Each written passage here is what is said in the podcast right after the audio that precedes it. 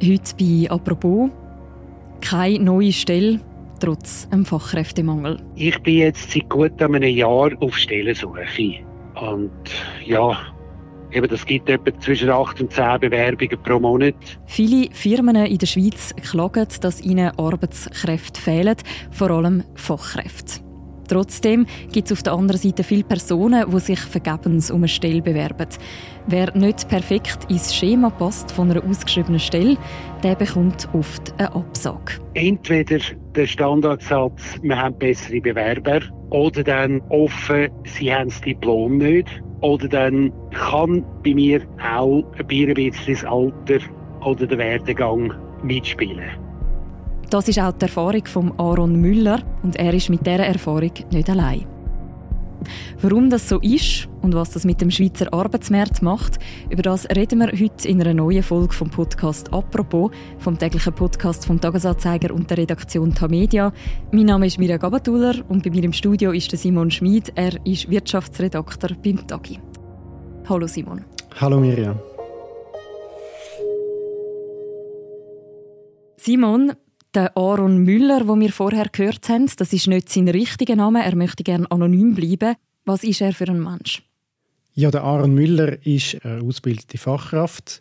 Ich bin ausgebildeter Maschinenzeichner, habe dann umgestellt auf Computergrafiken und habe dann nachher auch dann angefangen als Technikredakteur. Und ich bin jetzt seit gut einem Jahr auf Stellensuche.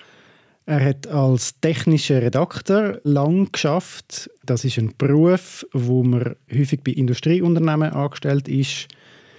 Man ist zuständig dafür, dass äh, Bedienungsanleitungen für Maschinen oder Geräte geschrieben werden.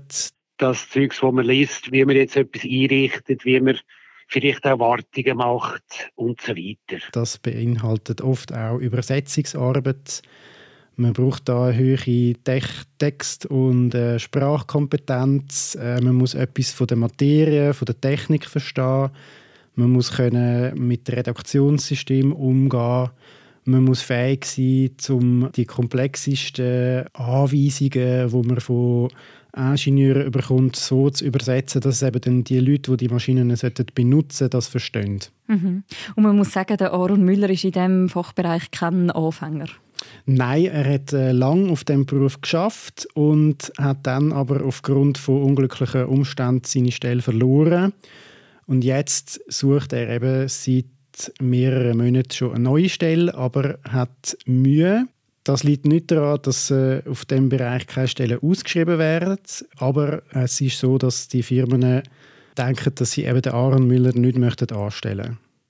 Ich habe es früher erlebt, dass man ihnen gesagt hat, ja, sie haben ja Erfahrung, also nehmen wir sie. Die gewisse Programmerfahrung hat man dann höher gewichtet als irgendwie, ich sage jetzt mal, eine Ausbildung oder so Sachen. Die letzte Stelle zum Beispiel habe ich wegen der Englischkenntnis bekommen.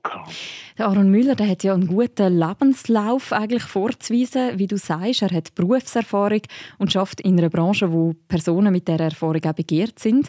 Und er bekommt trotzdem einen Absag nach der anderen. Wie erklärt er sich denn das? Es sind zwei Sachen, die in seinem Fall ein, ein Hindernis darstellen. Die eine Sache ist, er hat kein formelles Diplom als technischer Redakteur. Das ist ein Diplom, das kann man machen. Das würde auch 10.000 Franken kosten, würde zwei Jahre lang gehen, um es zu machen. Es ist ein Grund, warum dass er vielleicht Absagen von diesen Firmen bekommt, weil sie sagen, ja, wir möchten schon sie anstellen, aber sie haben eben das Diplom nicht. Mhm. Vielfach habe ich die Absage bekommen, dass ich die Ausbildung zum Technikredakteur nie gemacht habe. Und sie suchen jemanden mit dem Diplom. Das Diplom scheint jetzt einen sehr hohen Stellenwert zu haben. Und dass sie lieber dann den perfekten Match haben, als jetzt jemand mit meiner Erfahrung. Der andere Grund, was die Firmen ihm natürlich nicht so sagen, aber was eben er doch vermutet, dass auch ein Grund ist, ist sein Alter.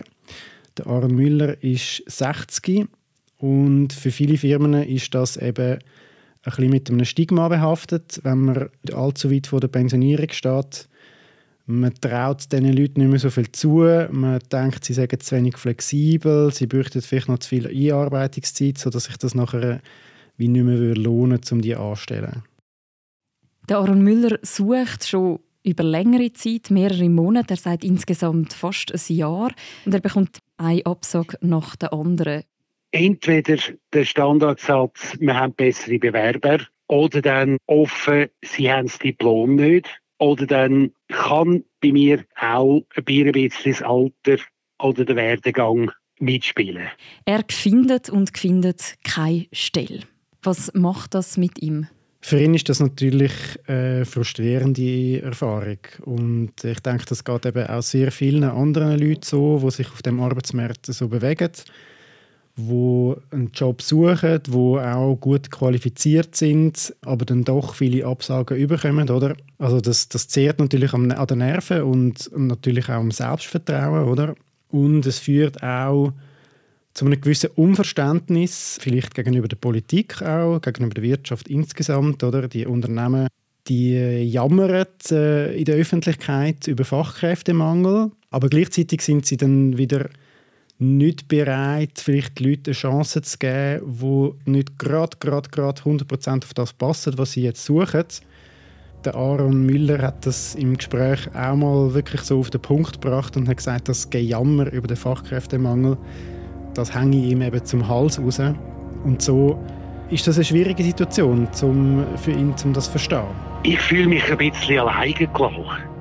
Mein RAF-Berater ist auch eine Armigkeit, der sagt, er kann mir nicht helfen. Und die Industrie sagt einfach, nein, wir machen nichts für solche Leute.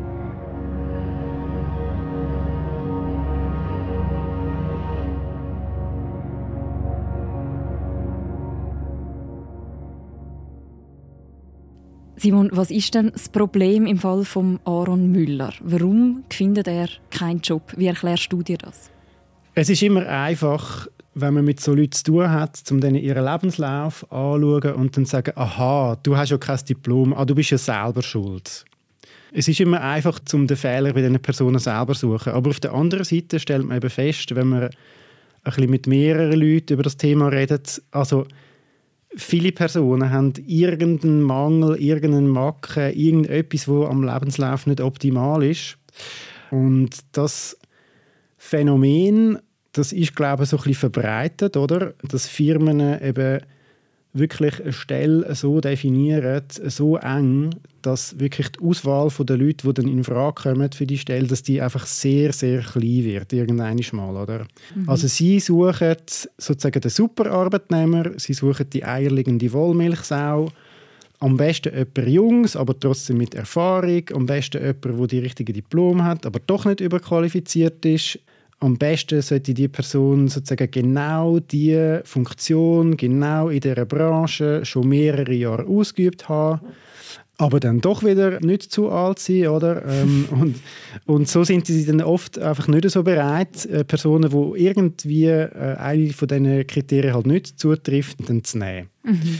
Ja, also eine andere äh, Person, mit der ich über das geredet habe, oder, wo auch äh, jetzt am Suchen ist, hat gesagt, die Firmen suchen Plug-and-Play Angestellte. Oder sie wollen eigentlich wie in einen Supermarkt hineingehen, wollen dort etwas aus dem Regal nehmen und dann das können aufmachen und gerade in ihre Firma rein tun und los geht's. Und wenn halt irgendwie ein bisschen äh, etwas müsste gemacht werden, zum Beispiel die Person so eine Einarbeitungszeit bräuchte, dann ist das vielfach schon nicht so das, was die Firmen dann wollen. Mhm, also Plug and Play wortwörtlich einstecken und losspielen. Also dass, dass es Personen wären, die sofort bereit wären, ihren Job vollständig auszuüben. Und es gibt für das Phänomen, das du beschrieben hast, sogar einen Begriff. Der heißt nämlich Zero Gap, also wortwörtlich Null Lücke. Was, was steckt hinter dem Begriff? Also der Begriff, der hat so ein Stellenvermittlungsunternehmen prägt, äh, wo da in Zürich tätig ist, wo Leute, die ihren Job verloren haben, äh, hilft, eine neue Stelle zu finden. Ja, Zero Gap, also eben null Lücke. Es betrifft quasi sozusagen die Übereinstimmung, oder, wo die Firmen gerne möchten haben zwischen dem Profil, das sie definieren, und zwischen dem Lebenslauf, wo dann bei ihnen auf dem Tisch landet. Oder? Ähm, es ist eine Art eine Checkliste, wo sie möchten, dass einfach die abgehackelt werden. Oder? Und man gibt sich sozusagen nicht damit zufrieden, wenn nur 9 von 10 Kästchen abgehackelt sind, sondern man hat am liebsten, wenn eben 10 von 10 Kästchen abgehackelt sind. Und ist das einfach so, weil die Personen, die die Stellen ausschreiben, einfach zu wählerisch sind? Oder was ist der Grund für den Zero Gap? So richtig sagen kann einem das eigentlich niemand. Es gibt da dazu Vermutungen. Eine Vermutung ist, dass es eben so ein bisschen mit dem zu tun hat, wie heutzutage die Rekrutierungssysteme funktionieren. Die sind vielfach elektronisch, online, mit einer Datenbank verbunden. Das läuft dann so, dass man als, als Stellensuchende schreibt man zum Beispiel eine Bewerbung, tut die online einreichen, mitsamt allen, allen Anhängen, oder Lebenslauf, Diplom und so weiter. Und am anderen Ende ist dann eben eine Software, die basierend auf diesen Bewerbungen nur automatische Auswahl macht und eben gewisse Profile gerade schon von Anfang an dann ausfiltert, oder? Manchmal kommt man da gerade schon nach einer halben Stunde äh, eine Antwort über, was, was, was eigentlich ein, ein No-Go ist, oder? Aber es wird halt trotzdem gemacht. Und ja, digitale Unterstützung bei dem Rekrutierungsprozess ist wichtig und es könnte halt ein Grund dafür sein, oder? Dafür, dass je nachdem, was genau eine Firma bei dieser Software einstellt, wenn sie wirklich zum Beispiel bei einer bestimmten Stelle sagt, hey, alle über 50 sollen bitte automatisch aussortiert werden, oder? Dann ist natürlich jemand, der 51 ist, der kann noch so gut sein, noch so gut passen, ähm, der wird dann einfach gerade wegtriagiert. Mhm. Das heißt, wenn ich dir so zulasse, eigentlich, was ich persönlich mitbringe an Kompetenzen oder also meinen individuellen Lebenslauf, dann findet dann in so einem automatisierten Bewerbungsprozess wie keinen Platz mehr. Wie gesagt, also man kann es nicht auf jede Firma und auf jeden Rekrutierungsprozess das verallgemeinern. Und es gibt auch immer wieder Leute, wo, wo jetzt sagen, ja, ich bin schon eingeladen worden zum Gespräch und dann ist es vielleicht auch einfach nicht über die erste Runde rausgekommen, oder? Das gibt es schon auch. Aber es ist natürlich schwierig, in der ganzen Digitalwelt irgendwie die Individualität, die persönlichen Kompetenzen, ja, das, was einem so ein bisschen als, als Mensch vielleicht auch oder als Arbeitnehmer äh, speziell macht, um das so richtig äh, zur Geltung zu bringen. Gibt es denn zudem auch Zahlen, wie viele Firmen in der Schweiz mit so diesen digitalen Bewerbungsplattformen arbeiten?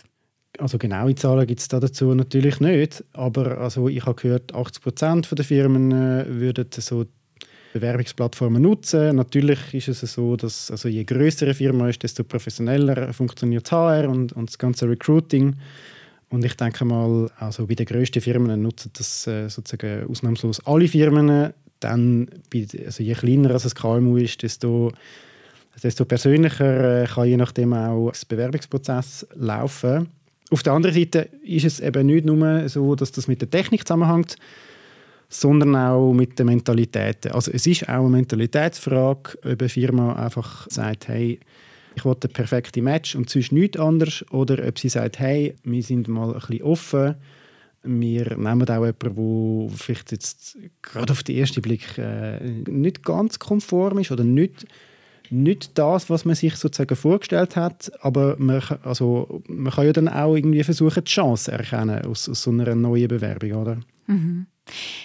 Ist es dann insgesamt heutzutage seltener, dass eben so Überlegungen gemacht werden und es insgesamt schwieriger, einen Job zu finden als noch vor ein paar Jahren oder ein paar Jahrzehnten? Das ist eben eine der paradoxen Situationen, die wir momentan auf dem Arbeitsmarkt ein bisschen haben.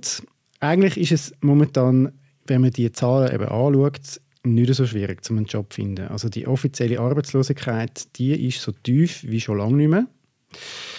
Studien zeigen auch, dass es eben äh, momentan sehr viele Stellen Inserat gibt, also offene Stellen. Es gibt verhältnismäßig wenig Leute, also im Vergleich zu früheren Jahren die dann umgekehrt auf Jobsuche sind. Das Thema von dem Fachkräftemangel ist in aller Munde. Kürzlich hat eine Studie sogar gesagt, es gäbe jetzt einen allgemeinen Arbeitskräftemangel, oder? Und trotzdem äh, ist es umgekehrt so, dass viele Stellensuchende es als schwierig empfinden, dann ja wirklich den Job zu landen. Mhm. Und die beiden Sachen miteinander in Einklang bringen ist nicht ganz einfach.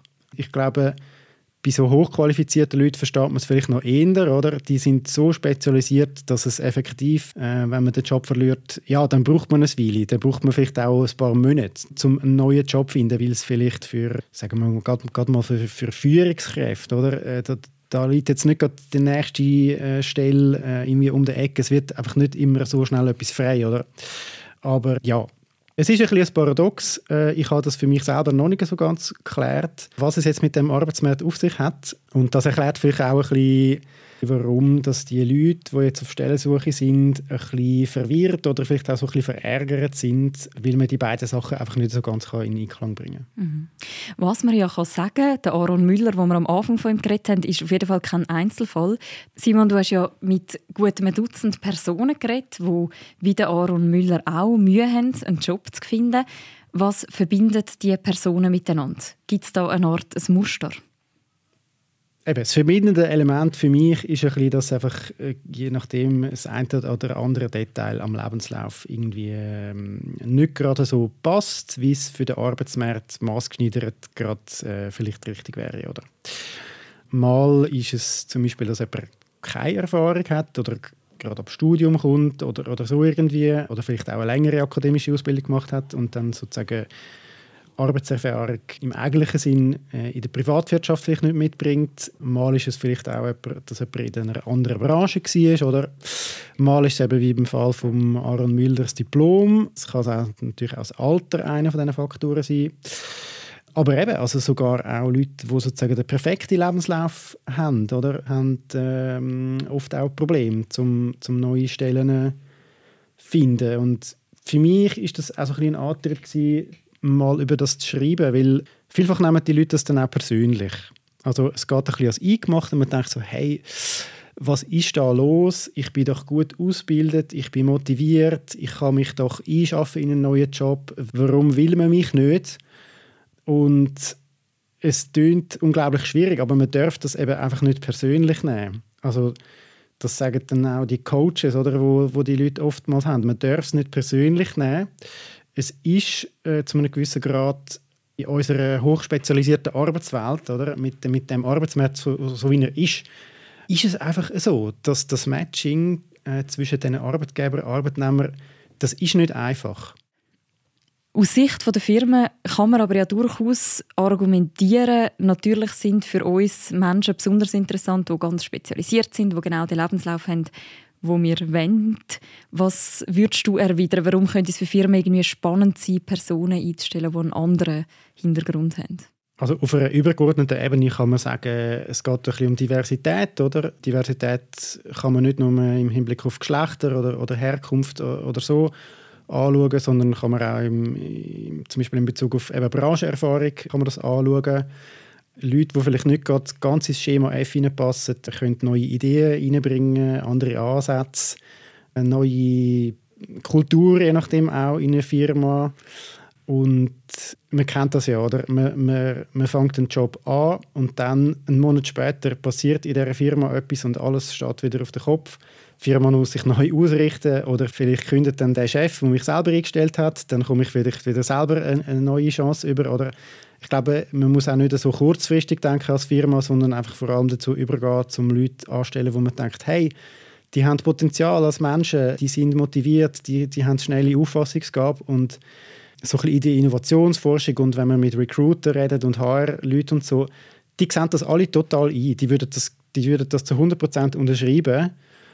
Das Problem ist einfach, dass es in der Praxis dann nicht immer so umgesetzt wird. Mhm dass man Erfahrung gleichwertig setzt mit einem Diplom. Dass man auch sagt, hey, der hat Erfahrung in verschiedenen Bereichen, den kann man auch brauchen, weil er weiter denkt. Das breitere Denken.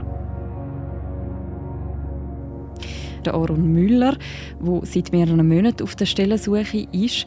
Wie geht es in seinem Fall weiter? Er sagt, dass es für ihn ein, ein Wettlauf gegen die Zeit ist. Er ist bereits 60. Es geht nicht mehr so lange, bis er in die äh, sogenannte Überbrückungsrente reinkommen Also das ist der Modus, wo man sozusagen in die Frührente wie abgeschoben wird. Oder? Er müsste eigentlich das Diplom noch nachholen. Das kostet aber Zeit, kostet Geld. Äh, je länger dass er muss warten desto weniger Zeit bleibt nachher effektiv in dem Job. Und das ist eine schwierige Situation. Er sucht jetzt dafür natürlich umso intensiver, auch breiter, also geografisch in anderen Regionen, aber auch fachlich versucht er, den Fächer aufzumachen, sich in anderen Branchen für leicht andere Tätigkeiten zu bewerben. Und ja, wenn er natürlich Glück hat, dann klappt es. Ich bin nach wie vor optimistisch, dass ich doch eine Chance bekomme, bis ich ausgesteuert werde. Sonst würde ich mich nicht weiterhin bewerben, sondern wirklich deprimiert Füße auf die Couch legen und sagen, ich komme wieder halt zusammen. Da bin ich immer noch optimistisch, eigentlich bis zu dem Zeitpunkt, wo es dann heisst, ich werde ausgesteuert. Er ist aber, glaube ich, noch verhalten optimistisch. Genau. Danke vielmals, Simon, für das Gespräch. Gern geschehen. Wer noch möchte die ganze Berichterstattung über den Zero Gap nachlesen, wir verlinken den passenden Artikel auch noch im Beschreib zu dieser Episode. Und das war die heutige Folge vom Podcast «Apropos». Die nächste Folge von uns, die hören ihr morgen wieder. Bis dann, macht's gut. Ciao miteinander.